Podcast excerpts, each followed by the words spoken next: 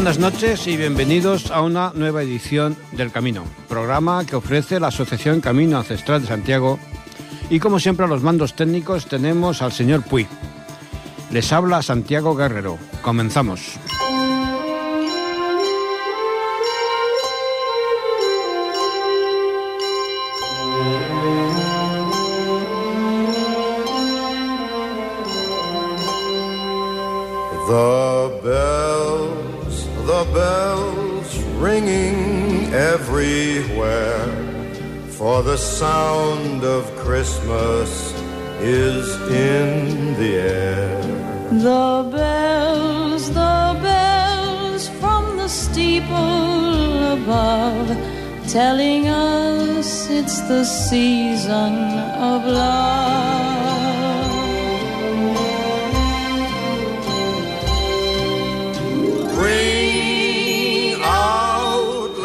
Tale be told that inspires the dreams of the young and old. Love, love, let your hearts unfold, for the bells of Christmas are ringing. The bells, the bells on a wintry night, with a friendly fire burning warm and bright. The bells, the bells from the steeple above, telling us it's the season of love.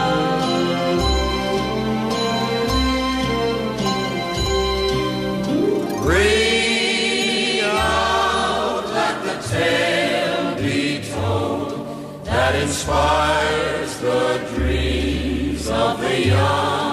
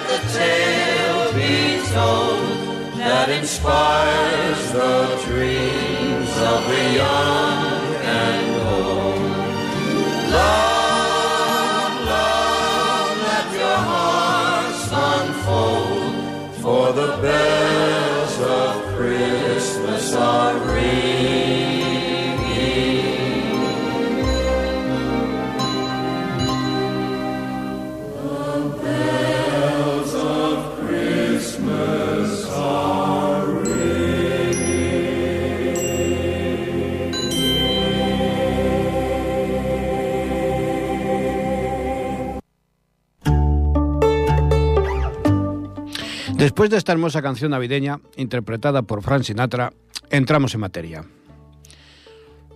El próximo año, el anhelado 2021, es Año Santo Compostelano, por lo tanto, fecha importante en el Camino de Santiago. La Asociación Camino Ancestral, y con la cautela debido a la pandemia que estamos padeciendo por el COVID, tiene una serie de actos y actividades previstas. Entre ellas la celebración del segundo congreso online, hace cuestión de tres semanas que tuvimos el primero, que por cierto recuerdo que todos aquellos que quieran oír las conferencias pueden hacerlo buscando en YouTube el, primer congreso online Camino Ancestral, allí encontrarán todas las conferencias. También tenemos previsto, dentro de lo que se pueda, eh, por los permisos que, que se pueda obtener de las, de las instituciones sanitarias, la celebración de por lo menos el primer Congreso Presencial Camino Ancestral de Santiago. Y digo por lo menos, y digo bien, pues estamos en proceso de que puedan ser dos las ediciones que celebremos presencialmente dentro del año jubilar 2021. También tenemos prevista eh, la promoción del camino ancestral, como ya os hemos comentado muchas veces, que lleva entre San Pedro de Rodas y Estella. Esperamos poder desarrollar ya los primeros viajes entre estos dos hitos del camino ancestral. En un principio, lógicamente, los realizaremos en autocar. Y también tenemos prevista la grabación de lo que hemos denominado una docuserie del Camino Ancestral, que comenzaremos a grabar en Ripollet.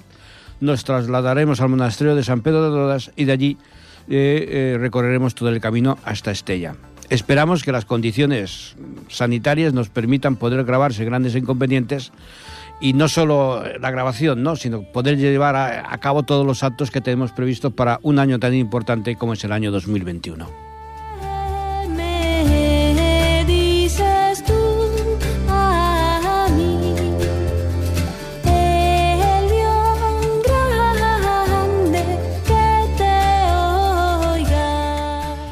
Las marcas de cantero son símbolos o alegorías grabadas por los canteros en la piedra que en, la antigüedad, eh, que en la antigüedad y en la Edad Media representaban realidades o ideas abstractas mediante sus rasgos, figuras o atributos. En la actualidad desconocemos su interpretación por haber perdido o cambiado su significado simbólico. Algunos autores afirman que su origen se remonta a los grabados en edificios antiguos de Egipto, Mesopotamia, Grecia, Roma, de significado mitológico o en memoria de sucesos importantes de su historia. Hasta mediados del siglo XIX estos signos no tenían gran interés ni se estudiaban. En algunos libros, podemos, eh, del principio del siglo XX, se les describía como conjunto de signos extraños encontrados en casi todas las paredes de nuestras iglesias, catedrales y construcciones medievales. Se suponen signos mágicos. Los primeros estudios sobre ellas se remontan al siglo XIX, relacionándolas con la magia y la astrología. Existe una gran variedad de signos que pueden inscribirse en varios grupos. Pero para ello tenemos precisamente pues un, un experto del tema. Buenas noches, Amadeo. Hola Santiago, ¿qué tal? ¿Cómo estás? Pues mira, aquí, aguantando, como siempre. ¿Qué tal por ahí? ¿Todo, todo bien? Fenomenal. Fenomenal. Bueno, pues eso es lo importante.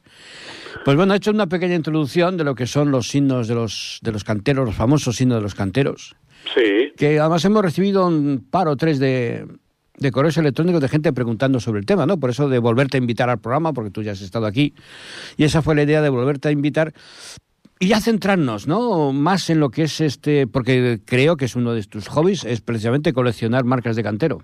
tampoco como hobby, no. Digamos que llevo como 20 años estudiando e intentando interpretar lo que significan las marcas de los canteros. sí. Sí. Pues bueno, a ver, ¿por dónde empezamos? A ver, yo creo que realmente eh, el principio es simplemente que eh, se encuentran tallados, lógicamente, en la piedra. Mm, ¿Y esto qué significa? Bueno, pues hay mogollón de teorías, hay un montón de historias, desde que fueron los atlantes con el diluvio, Sí. Noé trajo a estos atlantes a Galicia, Galicia al Camino de Santiago, el Camino de Santiago es donde más eh, se concentran de alguna forma en determinados sitios este tipo de estructuras y Mm. de signos, fundamentalmente en el Camino de Santiago Navarro, Sí. que es donde la acumulación es realmente muy importante. Mm. Y yo soy de los que he interpretado eh, y he llegado a una serie de conclusiones fundamentalmente estudiando los signos de UNATE. Sí. Bien. Entonces, bien, digamos que los canteros eran lo que hoy en día llamaríamos los albañiles. Sí. Lógicamente, esta gente trabajaba en gremios, en agrupaciones gremiales, y se cree que fue el primer maestro que hubo en el templo de Salomón, Sí. que se llamaba Ira. Abufi, Mm, que realmente fue el que creó un código interno por el cual los albañiles, los canteros, podían comunicarse entre ellos, puesto que procedían de diferentes países, cada uno con su lengua, no se entendían en su lengua y evidentemente este hombre creó un código interno Sí. que se fue transmitiendo a cada país conforme la llegada de esta gente volvía a su casa. Esa es una de las famosas teorías. Lo que sí que es cierto es que la mayoría de estos símbolos aparecen primero en, la, en las construcciones civiles, Sí. Pero en la Edad Media estos maestros canteros, la mayoría de ellos se convierten o se integran en la iglesia Y evidentemente es en las catedrales, es en las ermitas, es en las construcciones tanto románicas como góticas donde aparecen y encuentran su esplendor. Para- ¿Por qué? Dime, dime. No, no, para centrarnos un poco eh, y, no, y no- no desviarnos. Eh, ¿Qué se comunicaban a través de estos signos? Fundamentalmente se cree, hay aquí, sí que hay mm, intensa cantidad de, de- de teorías, Sí. desde que era el signo del cantero para poder cobrar el trabajo que había realizado Sí. y poder di- diferenciar las piedras con las marcas propias de cada cantero. Y sí que es cierto existen una serie de apellidos que están metidos en las piedras para que el cantero Rodríguez, Fernández, etcétera, etcétera, pudiera cobrar su trabajo, ¿no? Sí. Luego hay otra serie de símbolos que concretamente de tipo geométrico, que como son medias esferas, como son espirales, como son eh, signos determinados, Sí. incluso ballestas, que se ha creído que era la plasmación de los planos de la ermita que estaban construyendo en la piedra. Sí. Porque curiosamente, este signo de la ballesta que está representativo en la marca de los canteros, que es un palo con una especie de paraguas, Sí.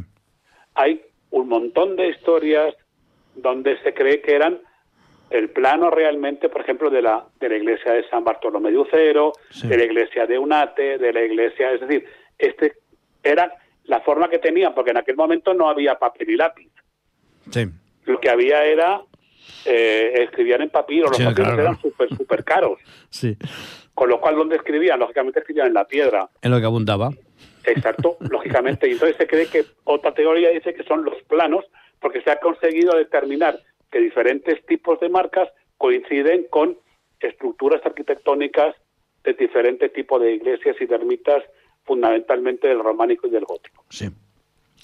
Pero Mm. luego hay una parte que ya entramos en la parte más oscura, más esotérica, más ermítica, más cerrada, que se cree que era una comunicación interna, fundamentalmente por parte de órdenes militares como fue el temple.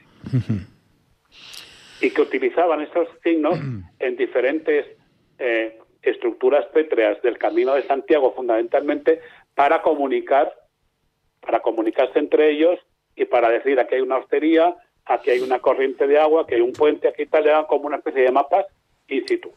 Sí. No, el, el tema, de luego, es, es, es- es amplísimo, ¿no? Porque, claro, lo que tú dices, además hay tantas versiones, tantas teorías que no- nos perderíamos, ¿no? La verdad es que no hay, no hay una, una, una constatación real Sí, de cuál es su significado. Yo tengo mi propia, mi, mi, mi, mi- propia hipótesis sí, y yo estoy convencido de que es un alfabeto hermético de los templarios. Mm. Y sobre ello estoy escribiendo mi segundo libro, con lo cual eh, forma parte de mi segunda novela. ¿Y, ¿Y la aparición de los masones?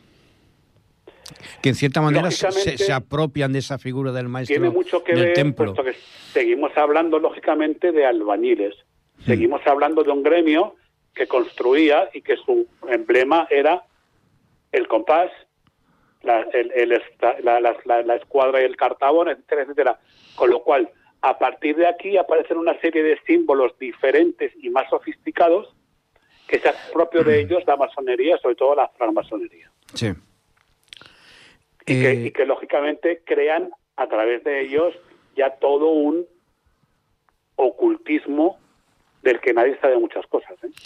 Sí, no, eso desde luego. Como has comentado, eh, eh, se señala la, la abundante presencia de estos signos en Navarra.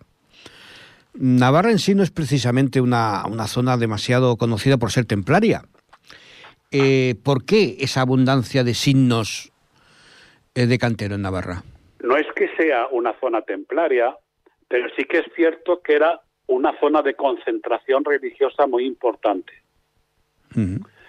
Eh, aún así existen enclaves templarios Claro, claro. importantes en Navarra. Sí, sí, claro, sí, sí, sí. Lo que pasa es que eh, quizás sean muy desconocidos, ¿eh? O sea, no sé, es como si, si quisiera cubrirse con un velo, ¿no? La presencia Sí, templaria pero en Navarra. sabes que UNATE, sabes que... Sí, eh, pero en UNATE hay mucha discusión de si eso no es, y en fin, de estas cosas. No, ¿no? EUNATE realmente se ha llegado a la conclusión y, y yo estoy cada día más convencido de que es así, de que Unate, igual que Castrojeriz, Hmm. igual que Montesa, Hmm. e igual que otro que había en Granada, que ahora mismo no me acuerdo del nombre, eran centros donde los eh, templarios iban a hacer lo que se llamaba el rito de regeneración energética.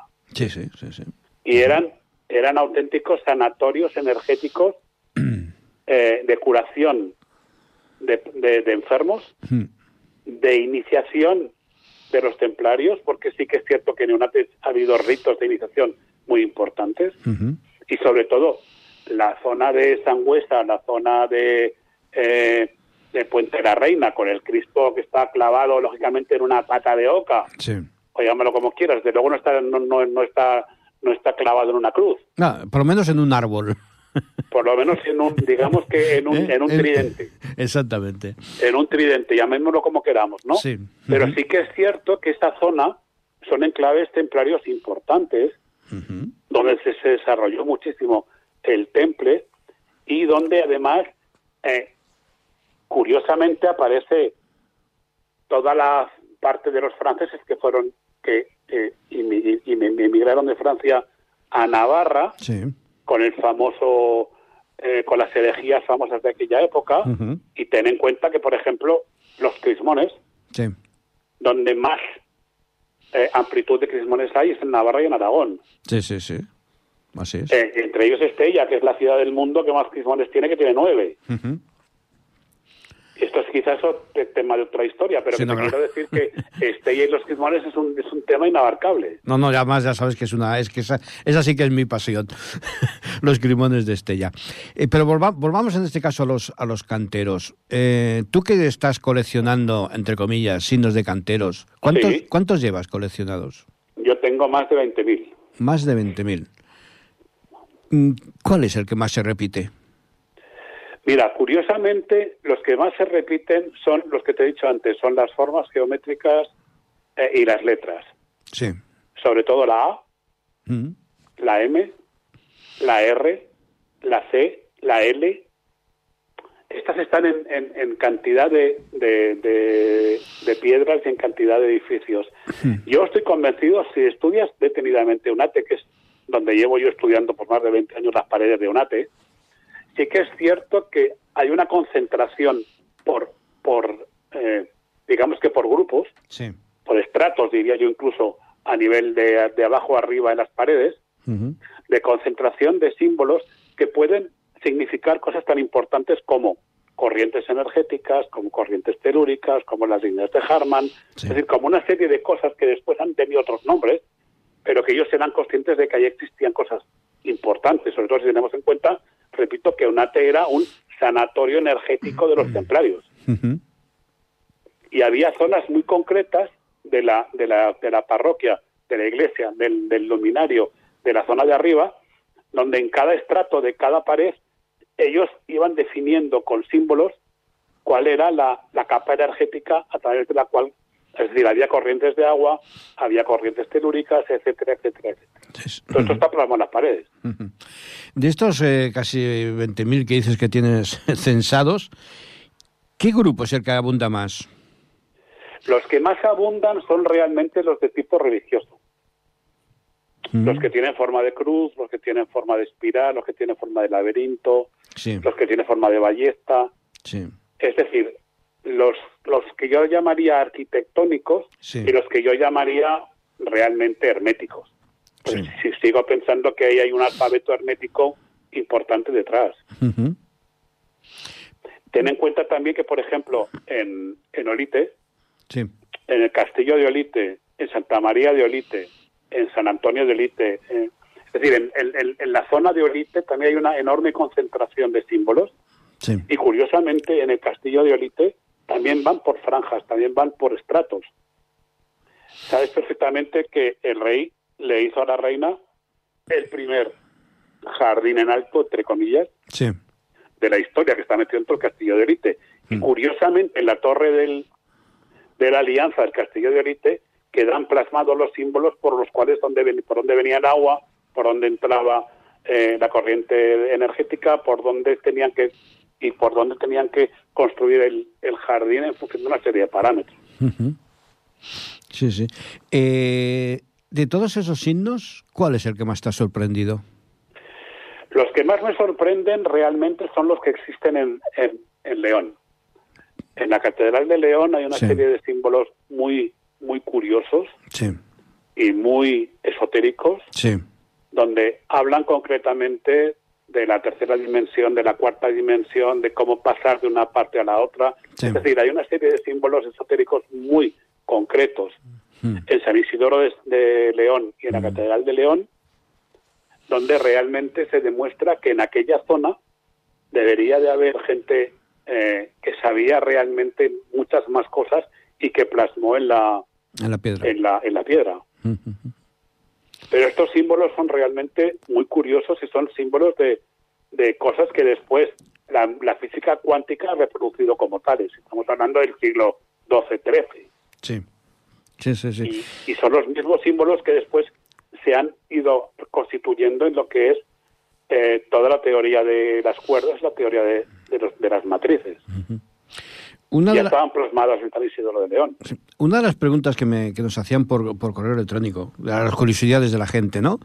Es si realmente el signo era, eh, era grabado por el, digamos, por el propio interesado o era, entre comillas, un obrero que le decían que tenía que grabar ahí eso. O sea, ¿hasta qué punto era independiente el que estaba picando la piedra para grabar un signo? No, en ningún momento. Vale. No, no, el que grababa el símbolo sabía perfectamente lo que estaba haciendo. No era un mandado, por decirlo de alguna manera. ahí, ¿eh? sí, sí, sí, sí, sí. No, no, para nada, para nada. Claro, la gente, claro, no, al desconocer el tema, ¿no? Se, se plantean, ¿no? Claro, a ver, una catedral son cientos, miles de piedras y, y, claro, a ver, o sea, ¿por qué grababa? ¿Alguien se lo mandaba o era él el que por propia No, no, era él, era él, el, el individuo en concreto, el que, el que quería comunicar una serie de cosas y era él mismo el que con un buril iba Sí. grabando en la piedra. ¿Y el, y el maestro de obras, en, en este caso, dónde intervenía?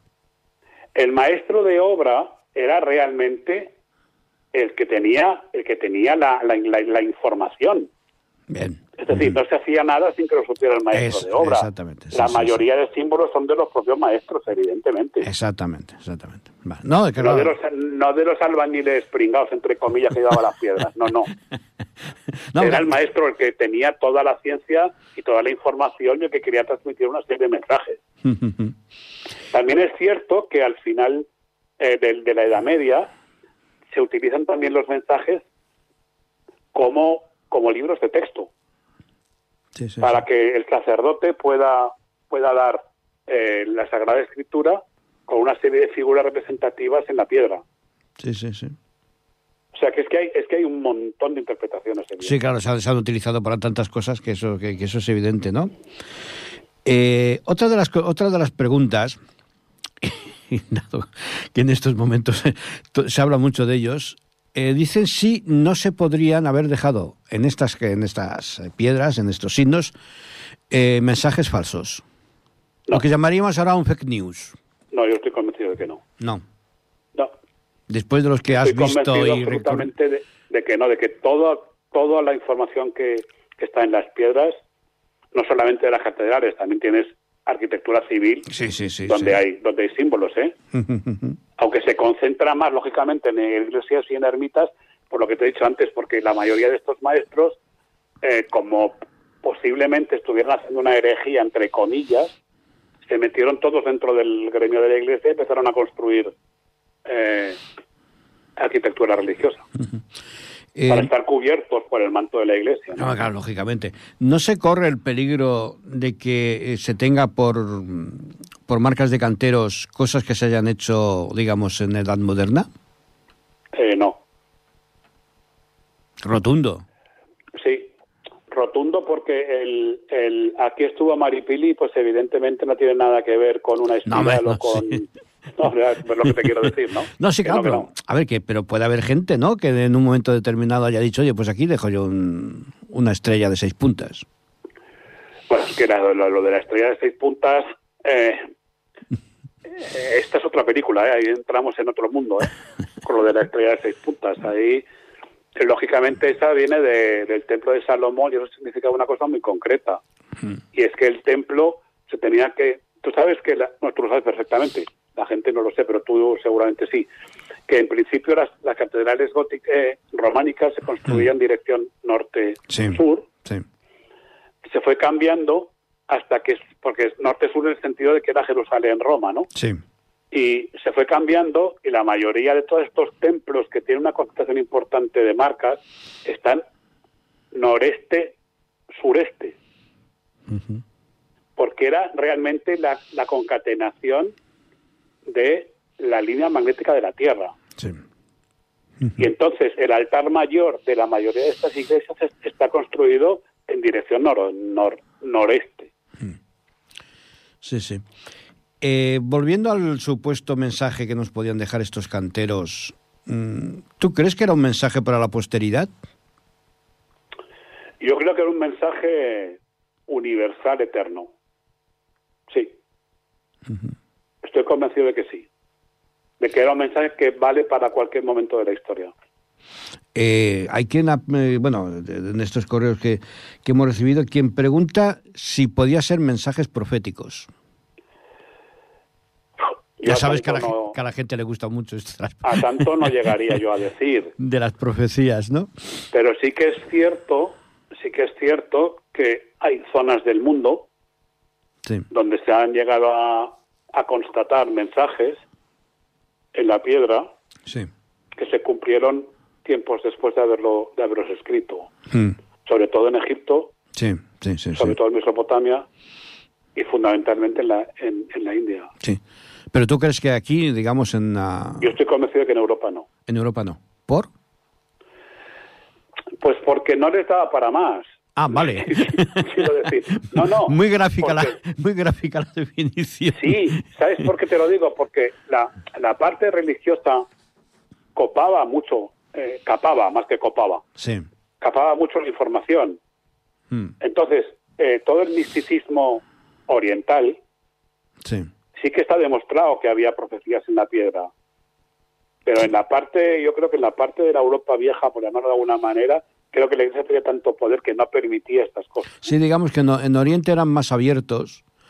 Aquí, claro, lógicamente, en, en- desde el momento en que la Iglesia prohíbe las mancias y prohíbe... No, y la Inquisición y toda la No, pero, y eh, bueno. bueno, no, pero nos podemos ir bastante, bastante antes, ¿no? Que, que, claro, lógico, ¿no? La Iglesia prohíbe todas las mancias, todas las adivinaciones, las profecías. Roma, que, por su le- que por su legado etrusco, pues bueno, pero desde, pero desde, los- desde- desde los tiempos de los apóstoles. ¿eh? era tiempo de, de- de, pues eso, ¿no? De augurios, de, de leer las entrañas de los animales o de los truenos, Exacto. de los rayos, ¿no? Llega a la iglesia y prohíbe todo, toda esa, entre comillas, y- Ten en cuenta que la iglesia y la ciencia muchas veces están más que reñidas. ¿eh? no, a veces, no, ojo, a veces la iglesia ha ayudado mucho a la ciencia también, ¿eh? Pero sí que es, sí que es verdad que, Pero eh, según y cómo, ¿eh? sí, sí, sí. En lo que le ha interesado a ella. Hombre, claro, claro, lógicamente, pero pues sobre todo en estos temas que los hablamos, de lo que hablamos, ¿no? De las mancias, de, de- de la adivinación, ¿no? Pues parecía que todo era, pues eso, era, era satánico, ¿no? Era, era Claro, diabólico, ten, ¿no? ten cuenta que incluso dentro, dentro de los templarios estaba la, la parte sanjuanista, Sí.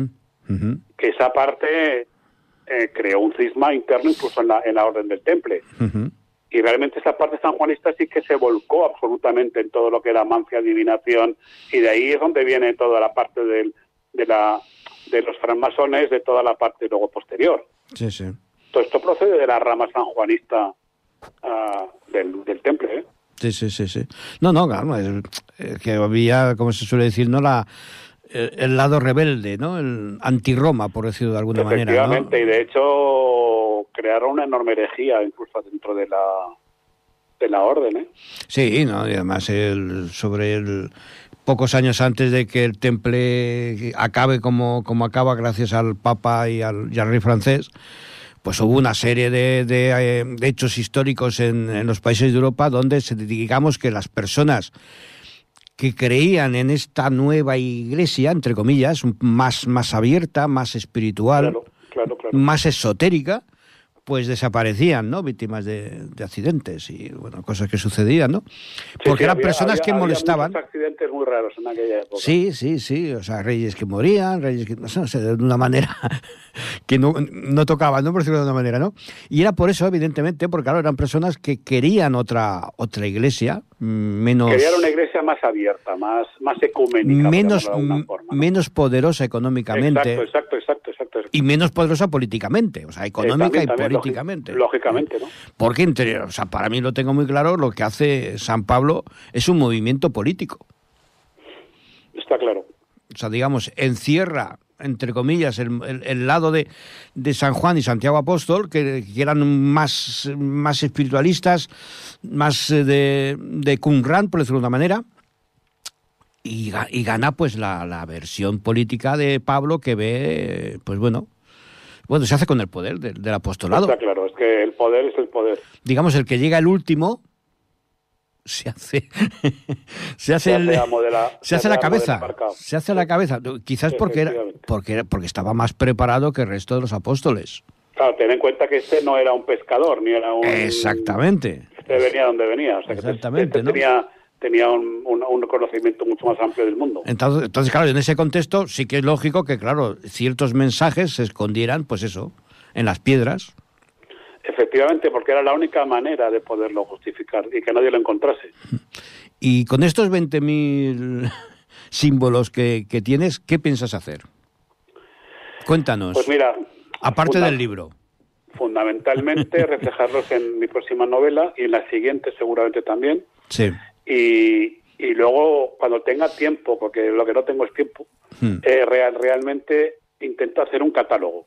sí Un catálogo, aunque hay muchos ya, ¿eh? hay una Sí, serie sí, de catálogos hay gente que los ha hecho, sí. importantes que ya están hechos, pero que yo considero que habría que meterles mano y, y hacerlo un poquito más esotérico y no tan tan tan tan tan tan tan recto como lo han hecho ellos, ¿no? ¿Tan religioso te quieres referir? Sí, Tan dogmático, ¿no? tan dogmático, efectivamente. Abrirlo un poco más. sí. abrirlo un poco más, porque yo estoy convencido que ahí hay mucho, ahí hay mucho que discutir. Pues ya sabes que a la gente la palabra esoterismo les da miedo. Sí, pero esto es como todo, te da miedo hasta que lo conoces. Lo, lo desconocido da miedo. En el momento en el que lo conoces ya, no- ya, no- ya no te da miedo. No, nada. pero piensan en eso, en supercherías, ¿no? En gente pues haciendo aquí... y claro, el esoterismo lo que guarda es un conocimiento, vamos, como, como, no, como no ha habido otro. Como no ha habido otro, además de verdad. eso, eh, Además de eh, verdad. eso, eso es evidente, ¿no? Pero lo que sí que es cierto es que se, se transmitía de una forma eh, muy hermética, muy oral. Mm. Eh, de- del maestro al... Ya sabes la famosa frase, ¿no? Hasta que tu oído no esté preparado, no oirás el mensaje Sí. del maestro, toda la parte del, del simbolismo, toda la parte centrada en el símbolo, en lo que significa el símbolo y en todo lo que ello conlleva, ¿no? De, de espiritual, lo terrenal, lo esotérico, lo profundo, lo no profundo, lo trascendente, y entramos ya en un campo realmente muy complicado. No, y que lo que, pues, tú dices, ¿no? Es, es, es ampliar las miras, ¿no? Yo este año ya no me, ya no me he atrevido a hacerlo. Me acuerdo que el, el año pasado en, en- en Twitter, con el, cuando llegó la festividad de la Inmaculada, eh, a mí se me ocurrió poner la famosa frase de San Bernardo. No es conveniente que la esposa del verbo sea estúpida.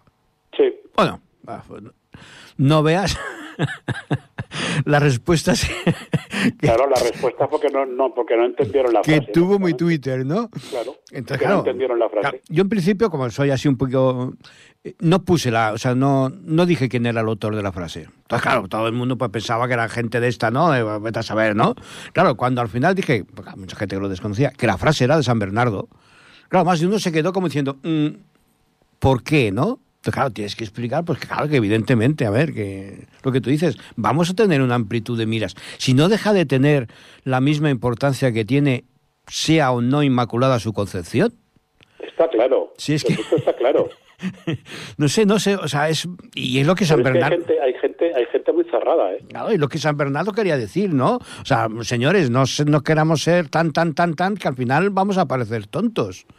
Que, que era evidentemente, ¿no? Y lo que- Efectivamente. y Una que- cosa no conlleva a la otra. ¿eh? Y evidentemente lo que San Bernardo intenta hacer con el temple, ¿no? O sea, intentar un poco de, de- de apertura. Lo que pasa que, bueno, claro, Si ahora es Bueno, difícil... digamos que él, él- él crea las bases, pero lógicamente después esas bases son muy, muy, muy, muy, muy manipuladas Sí. a, a la ordimbre de cada cual. Ujú.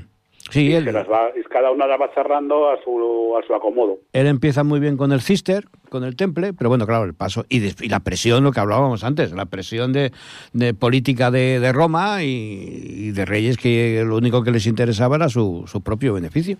Exacto. ¿eh? Sí, y, su, y su trono. Entonces, porque hay una cosa que es eso de que dices tú que es un que es un, un alfabeto. Eh, tú llegas a es, un alfabeto hermético templario que utilizaban ellos entre ellos. Mm, pero tú tienes la clave para interpretarlo. No, en ello estoy. Tengo parte de la solución, Sí. pero no la tengo entera. tengo parte. Y ya me estás, me estás ya sacando mucha información. No, Digamos por que te- favor. que tengo, no, que, te- que en el sentido de que, de que tengo parte, tengo parte, porque cu- curiosamente, esto es muy curioso, la- encontré la solución en un ábside Sí. de la de la colegiata Real Mayor de, de Nieva en Segovia, Sí. Donde había una inscripción Sí. y parte de esa inscripción contenía eh, letras Mm. al estilo de las que yo estaba estudiando en las piedras. Y a través de ahí empecé a tirar del hilo. O sea que fue como una especie de piedra de roseta para ti. Sí, para mí efectivamente. es, es muy curioso, pero es que, es que el tema, el tema fue, fue tal, fue tal cual así. Lo que pasa a mí que eso de la piedra de roseta yo no lo tengo muy claro todavía. No, no, pero que te quiero decir que yo, a- yo a raíz, a través de este, Sí. de este bueno, le, le hice copiar a mi hija, me la puse así Hmm. encima de los hombros, que, que era una cría pequeña, y me copió literalmente la frase, porque no llevaba una cámara, no entonces no había móviles como ahora. Sí, no, hubiera claro. podido hacer un par de fotos. Sí. Me copió ella el texto en una, en una hoja. Y de ahí empecé yo a tirar, a tirar, a tirar, a tirar, y en ello estoy. No he terminado, evidentemente, ¿eh? pero en ello estoy. Nada más que si son 20.000 signos son unos cuantos, ¿eh? Sí, sí, evidentemente. Vuelvo a incidir en el... De esos 20.000 signos, Sí. ¿cuántos serían de alfabeto? ¿Lo has cerrado? Digamos que son como un tercio. ¿Tantos? Sí. Es que los 20.000 son repetidos, no son 20.000. Ah, no, no, no son 20.000 Ya, ya, diferentes. no, ¿eh? ya, ya, ya, ya, ya, ya. Esa es mi colección. Sí. Pero en ellos hay muchísimos, tengo muchísimos, muchísimos, muchísimos repetidos. que se te ha podido escapar, pero eh, digamos, eh, diferentes. ¿Los has llegado a... Sí, diferentes debe haber por encima de los de los 4.000. de los 4.000? Es tremendo, desde luego el trabajo es tremendo. Pero claro, son 20 años ¿eh? de estudio. Vamos a lo que tú dices, encima tenían que ver con la situación geográfica, con la situación, claro, eh, analizarlo Hombre, yo, todo. yo- yo tengo signos de la mayoría de partes de España, porque me he recorrido muchas partes de este país buscando signos en las piedras. ¿eh? Eh, con este con este estudio que tú estás haciendo de los de los signos y tal, una pregunta que se me ocurre. Eh, eh, ¿Murieron en el, en el intento muchos maestros de obra ¿En el intento de qué? de transmitir esta, esta sabiduría, esta información? Es que esta sabiduría no se ha transmitido. Se ha quedado siempre dentro del, del, del gremio. Ya, pero aparte, o sea, porque tenemos el ejemplo del templo de Salomón, que el maestro, pues, eh, los, eh, es asesinado, ¿no? Sí, Transportándolo, digamos, a la Edad Media, ¿era habitual eso? Eh, sí. O sea, era habitual. Sí, sí, sí, sí, sí. El que se salía de la foto tenía problemas, ¿eh? Sí, sí, sí. El que se iba más allá de lo que era prudente, Sí, por eso es por lo que se dedicaban a, a tallarlos en la piedra. Porque era la única forma de que quedara. Mm. Ellos no, ellos lo transmitían oralmente al siguiente, sí. pero claro, en la piedra, en la piedra se quedaba grabado para, para quien lo supiera o pudiera interpretar. Mm. Otra de las preguntas que, no- que nos hacían era si había guerras entre los distintos grupos de, canteros. Bueno, digamos que había tres escuelas importantes. Estaban los hijos de Salomón, estaban los hijos de Jacques, y, pero la mayoría de ellos no, no tenían grandes, grandes conflictos entre ellos porque había trabajo para todos. O sea, no había O sea, no, diferencia no, no, no. ni envidias, ¿no? Los, los más importantes son los hijos de Jacques, que son los que siguen a San Bernardo y a la zona de Cluny Sí, y que acaban en el Temple, lógicamente. sí. Y estos son los famosos que construyeron Chartres y todas las grandes, León, Burgos, bueno, empezaron a construir Burgos, León, eh, y las grandes, eh, las grandes catedrales francesas. Digamos que basados en un tema que da para otro capítulo, que sería toda la, re- toda la representación celestial en la Tierra Sí. Porque estas, estas grandes construcciones estaban puestas en una forma determinada, siguiendo constelaciones del cielo. Como es arriba es abajo. Efectivamente, Y como es abajo es arriba, ¿no? efectivamente, pero es muy curioso que sobre todo en Francia Sí. es que está clavado, está la osa mayor, está la osa menor, es decir, hay construcciones eh, de ciudades diferentes que si las juntas encima de un mapa, te- te salen las constelaciones. Sí, sí, sí, sí. No, no, sí. es- es- era un mapa, sí, sí, es evidente. De ahí también lo del, lo del camino de las estrellas, ¿no? A veces es más literal Hombre. de lo que pensamos. Ten en cuenta que el Camino de Santiago es la Vía Láctea total y absoluta, ¿eh? Sí, sí. No, no, si tú es- sigues realmente la, la estela, Mm. era la Vía Láctea por la cual los peregrinos se, se orientaban por la noche. Y Cuando, siempre siguiendo la zona otra vez. Ahora, algo, ya un poco más personal. Tu segundo libro. ¿Tienes ya pensado... Mi ¿Nos libro puedes avanzar algo? viernes. El primero está en la última revisión, Mm. digamos, eh, para finalizarlo ya y poderlo mandar a publicar. Sí. Y el segundo, sí, el esquema del libro ya está hecho. Y solo tengo que tener el tiempo que eh, espero que en Navidades me permita sentarme y empezar a, empezar a escribir. ¿Y sobre qué va?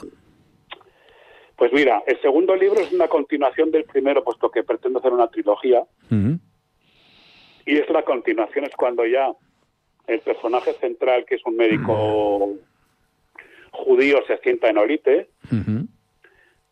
y a partir de ahí empieza a estudiar, a través de una cosa muy curiosa, que es el asesinato de un monje, las piedras de los canteros. De los El canteros. monje estaba intentando descifrar y se lo cargan justamente porque había llegado muy lejos en el desciframiento De lo, de las piedras. de lo que no debía, ¿no? Efectivamente. Entonces, el médico retoma la historia y, y la plasma en un, en, un, en un libro.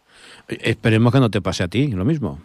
No, espero que no. Ahora, estos otros del partido yo creo que ya no, no, no, no, no, para nada, para nada. Yo siempre le, le digo a un amigo mío con el que he hecho muchas de estas investigaciones que es un, un, Hmm. un enorme, ah, eh, es, un enorme vidente y un, Sí. un, eh, un fisioterapeuta increíble que vive en Tafalla. Eh, pues realmente que si esto lo hubiéramos escrito y descubierto hace siglos nos hubieran quemado en la hoguera, pero hoy en día evidentemente no.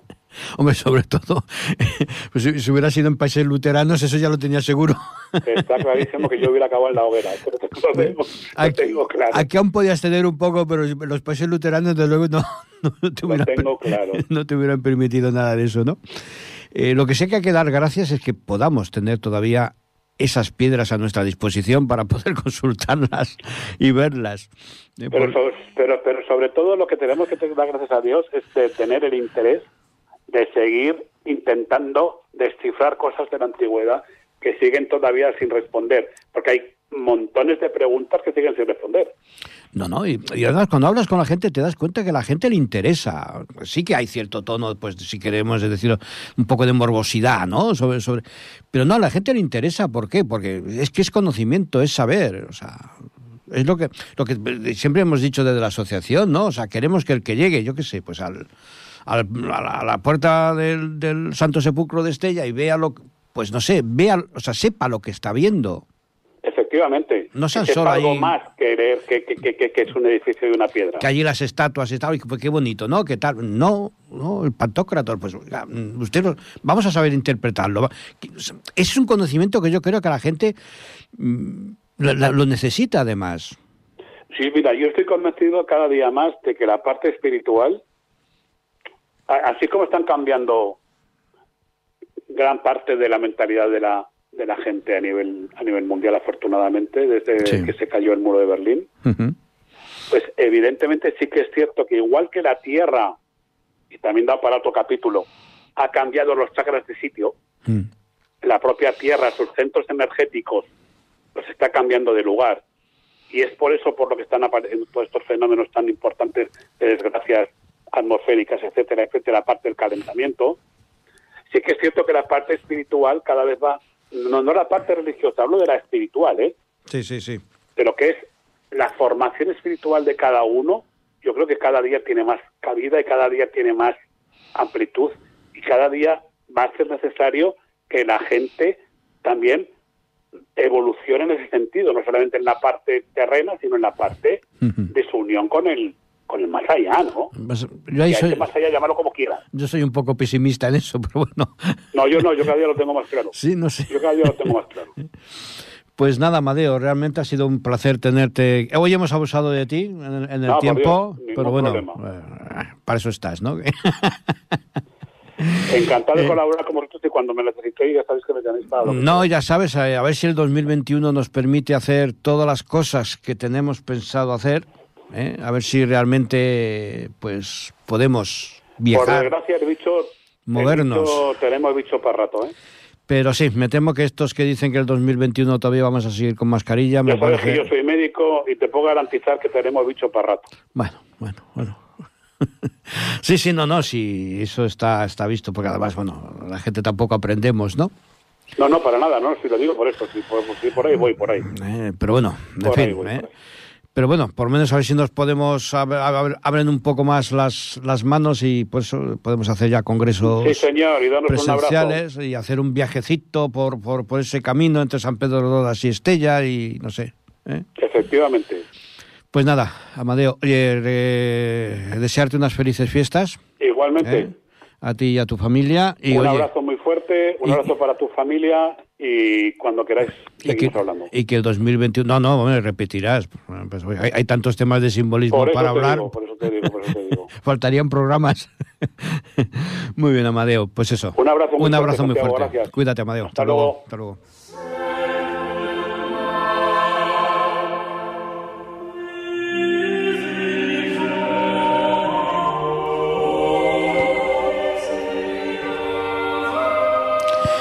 Bien, pues esto ha sido todo en este último programa del año, de este tempestuoso año 2020.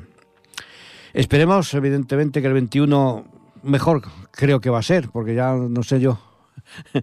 Pero vamos, seamos optimistas y que esperemos que el 2021 sea para todos bueno. Desearos a todos unas felices fiestas y llamándose el programa El Camino, qué mejor que acabar eh, con un villancico que comienza diciendo aquello de por el camino que lleva.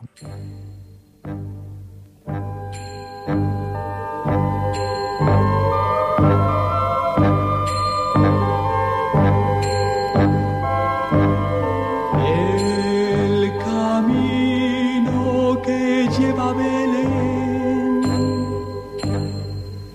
baja hasta el valle que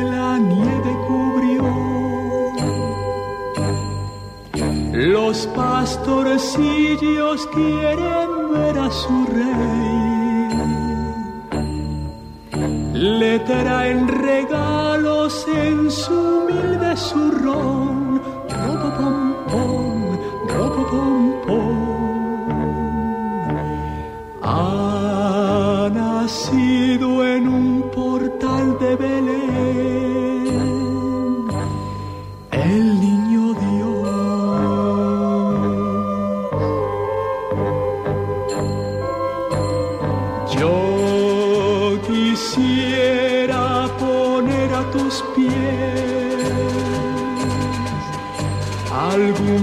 presente que te agrade, Señor. Mas tú ya sabes que soy pobre también y no poseo más que un viejo tambor. Ropo pom pom, pom pom. En tu honor frente al conjugaré con mi tambor.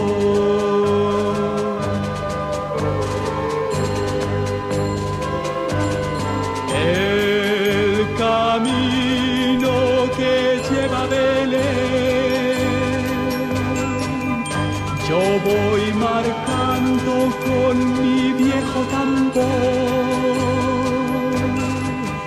Nada